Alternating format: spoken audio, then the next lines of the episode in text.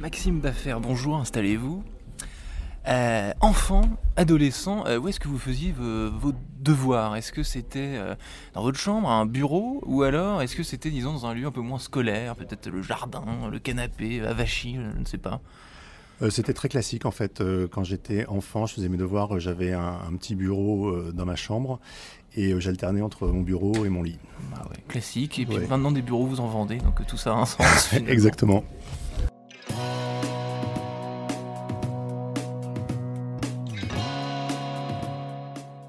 Bonjour à tous et bienvenue au Talk Dessineur du Figaro. Aujourd'hui, je reçois Maxime Baffer en face de moi qui a fondé Bludigo il y a tout juste quelques mois. C'est une aventure entrepreneuriale très, euh, très fraîche. Euh, donc Bludigo, c'est pas une nouvelle couleur à la mode, hein, c'est- un peu plus euh, complexe que ça. Euh, Vous vendez, vous Maxime, des, des- des fournitures de bureaux d'occasion, c'est- ça On vend du mobilier de bureau d'occasion. Ouais. Euh, il représente quoi aujourd'hui ce, ce marché? Est-ce que c'est nouveau? Est-ce que ça se faisait déjà avant vous Euh, Alors en fait, euh, moi je suis parti de quelque chose que j'ai observé euh, dans mon poste précédent, quand je travaillais dans un grand groupe. C'est qu'en général, quand les grands groupes déménagent, ils jettent la totalité des meubles Ah ouais. des locaux dans lesquels ils se trouvent. Toujours aujourd'hui. Euh, parce qu'ils ne savent pas quoi en faire, parce qu'il n'y a, il y a rien qui existe euh, vraiment. Ouais. Et donc euh, on se retrouve avec pratiquement 250 000 tonnes de mobilier de bureau qui sont jetés euh, chaque année. Qui sont jetés. Et ça, ça fait le bonheur de. Enfin, certains les ramassent, j'imagine. C'est parce Bah, que Ah pour, ouais. pour l'instant, en fait, il y a très peu de réemploi, c'est 1% du total, et l'essentiel est soit incinéré, soit mis en décharge. en fait. Donc c'est un marché que vous vous inventez dans une certaine mesure. Alors il y, a- il y a des gens qui font du mobilier d'occasion euh, depuis longtemps, mais Ouais. nous on croit qu'il y a un potentiel beaucoup plus important euh, pour euh, bah, justement euh, avoir des meubles qui soient des meubles d'occasion. Hmm. Alors vous vous revendiquez du coup évidemment comme une société euh, écolo, euh, responsable, on réutilise, donner une seconde vie aux, euh, aux fournitures de bureaux. Qu'est-ce que vous observez depuis, ces quelques mois? Est-ce que vos premiers clients c'est les fautifs, c'est-à-dire c'est ces grands groupes, ou alors est-ce que ça part, part des petites sociétés qui ont peut-être moins d'argent que les grands groupes, comme les startups par exemple? Alors le, point de départ aussi, c'est que le mobilier de bureau, c'est extrêmement cher quand vous l'achetez neuf. Eh et du coup, nous, nos premiers clients, ce sont bah, plutôt des startups, euh, plutôt des petites structures qui sont intéressées d'avoir du mobilier qui est de qualité, euh, mais sans forcément euh, y, mettre tout leur argent. Parce que là, en gros, vous, vendez, euh, par exemple, je sais pas moi, des bureaux Vitra, ou on peut, on peut dire des, choses de qualité, vous les vendez à combien moins cher que... On est, on a donc on a du Steelcase, on a du Herman Miller, on a vraiment un peu de tout, et c'est à peu près 50% du prix du neuf. D'accord. Et généralement, c'est en bon état, tout ça, vous ne vendez pas des. Non, non, alors des trucs avec des chewing-gums dessous, des choses comme ça. Non, non, on récupère, on nettoie, on retape quand c'est possible et euh, on vend des choses qui sont vraiment, euh, qui ont, ont l'air du neuf. Une fois que vous êtes dedans, euh, si on ne vous dit pas que c'est de l'occasion, normalement, vous ne pouvez pas le savoir. Hmm. Est-ce qu'aujourd'hui, donc meubler son appartement, sa maison, avec du, du matériel vintage, des meubles vintage, du coup, c'est beaucoup plus démocratique que, que pour le bureau finalement. Sur, sur le bureau, ce que vous me disiez tout à l'heure, c'est que on part forcément sur du neuf. Enfin, c'est- c'est c'est la culture. Euh, Oui, c'est un peu la culture Ouais. euh, qui est euh, dans les architectes, euh, dans les, auprès des entreprises. C'est vrai que euh, nous, ce qu'on se dit, c'est qu'il y a une question d'offre aussi. Et donc, en proposant une offre qui soit euh, de qualité, qui, dont on, on est sûr que c'est des meubles qui ont été euh, bien retapés, etc., on va intéresser beaucoup plus de monde, à la Mhm. fois pour le côté économique et pour le côté écologique.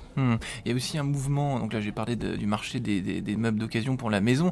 Euh, du côté style, on, on- on peut aussi faire cette comparaison, c'est-à-dire que les, les bureaux d'aujourd'hui, les bureaux trendy, les bureaux à la mode, eh bien le mobilier qui est dedans, c'est un peu ou prou le même que celui qu'il y a dans, notre- dans notre salon en gros. Il y a, il y a cette- Ouais. ce côté bureau-maison qu'on essaie de, mettre, de faire valoir depuis De, quelques années. de plus en plus, euh, face à ce qu'on appelle parfois l'hybridation, c'est-à-dire Ouais. que le- la, la maison vient au bureau et le bureau vient à la maison quelque Ouais. part.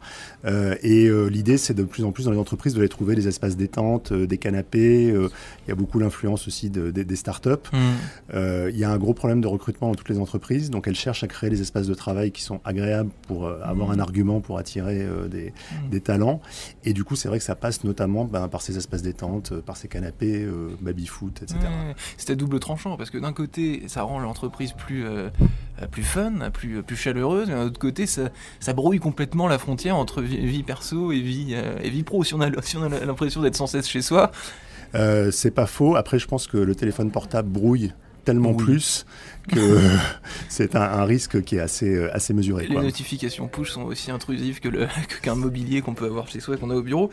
Euh, J'ai vu que vous vendiez sur votre site un sublime canapé marquise en velours, couleur taupe. Est-ce que ça, ça a sa place dans un bureau bah, Ça peut être une, banque, une banquette d'accueil, ça peut être un endroit justement où les salariés viennent pour, pour faire une pause. Donc c'est tout à fait possible. En fait, je crois qu'on est vraiment en train de dépasser le style hôpital soviétique des années 60, tout blanc, tout gris, etc. Les bureaux un peu sinistres. Exactement. Il y a vraiment une attention sur ce qu'on appelle la qualité de vie au travail et le fait d'avoir des espaces qui sont un peu, euh, un peu fun, un peu différents, euh, ça en fait partie clairement. Des couleurs, vous, vous, euh, vous, qu'est-ce que vous constatez en quelques mois d'activité parmi les, les premières, les premières ventes que vous avez pu faire? Qu'est-ce que, qu'est-ce que, qu'est-ce qu'on recherche par exemple Qu'est-ce que recherchent les entreprises ce, comme... ce que recherchent de plus en plus d'entreprises, d'abord, c'est les espaces qui favorisent la collaboration. C'est-à-dire que les bureaux individuels fermés ont tendance à, disparaître, et on cherche des grandes tables, on cherche des bureaux qui sont modulables pour pouvoir créer des équipes, euh, faire euh, ce qu'on appelle euh, des, des benches. Ça, c'est une tendance qui est quand même très lourde. Et on voit, y compris dans les très grandes entreprises, des déménagements qui sont liés à ça, essayer de favoriser la collaboration à travers l'espace de travail. Et le deuxième, c'est ce que je vous disais, c'est-à-dire c'est des espaces détente, c'est des canapés, c'est essayer de, d'enlever un peu le côté très formel du, monde du travail. Ouais. Où est-ce que vous, euh, c'est peut-être pas le bon terme, mais où est-ce que vous chassez vos, euh, vos nouveaux meubles? Comment est-ce que vous décelez avec une boîte va déménager et que du coup, bah, vous, vous allez euh, tenter de récupérer Et puis d'ailleurs, comment est-ce que se passe la, la, transaction Est-ce que c'est des meubles que vous rachetez, j'imagine Absolument. Donc nous, en fait, on, bah, on fait un travail d'évangélisation. on va voir les, les, directions immobilières dans les grands groupes, on va voir les architectes, on va voir un peu tout l'écosystème pour leur présenter notre service. Euh, on s'aperçoit qu'il y a un vrai besoin parce que, ben, le, je vous dis, quand les gens déménagent, euh, ils savent pas quoi faire de leurs meubles, très, très souvent. Et ce qui se passe, c'est que nous, donc, on, rachète. Euh, il y, a une transaction qui se fait. Soit on paye directement l'entreprise, soit ce qu'on ce qu'on fait aussi, c'est qu'on donne l'équivalent à une association pour le compte de l'entreprise. Hmm. D'accord. Donc ça se passe comme ça. Donc là, en, gros, l'idée c'est de, c'est d'installer parce que ça n'existe pas, d'installer le réflexe euh, Blue Digo. En gros, et qu'on pense, euh, on pense à vous, quoi. Exactement. vous bah êtes au stade où on existe, on, est là. Euh. Bah là, on vient de démarrer. On a terminé une levée de fonds en, janvier qui nous permet de, d'avoir des moyens pour, pour se faire connaître. Hmm. Et l'idée, effectivement, c'est que les gens se disent d'abord, un, on peut faire quelque chose avec notre mobilier quand on déménage. On n'est pas obligé de le mettre dans une benne.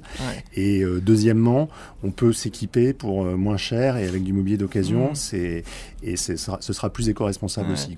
Est-ce que ça révèle aussi votre, votre business et le fait qu'il n'y ait pas encore de, business euh, à ce niveau-là, c'est qu'un déménagement euh, perso, enfin, euh, on change de maison, c'est beaucoup plus affectif qu'un déménagement de bureau. C'est-à-dire qu'un bureau, on s'en va, on, jette tout, alors que chez soi, quand même, quand on déménage, on garde son canapé, on garde des tas, de choses, quoi. C'est vrai. Alors, ce qu'on voit d'intéressant par rapport à ça, c'est que souvent, euh, on nous demande de laisser le temps pour que les salariés puissent éventuellement récupérer eux-mêmes du mobilier. Et on voit que dans certaines entreprises, notamment une entreprise qui existe depuis longtemps, bah, il y a un attachement à certaines pièces, ah certaines, certains meubles, tables, etc si vous me posez la question, qu'est-ce que j'emporterai avec moi du mobilier de, que j'ai actuellement, ce serait la petite lampe industrielle, vous savez. Euh. Exactement.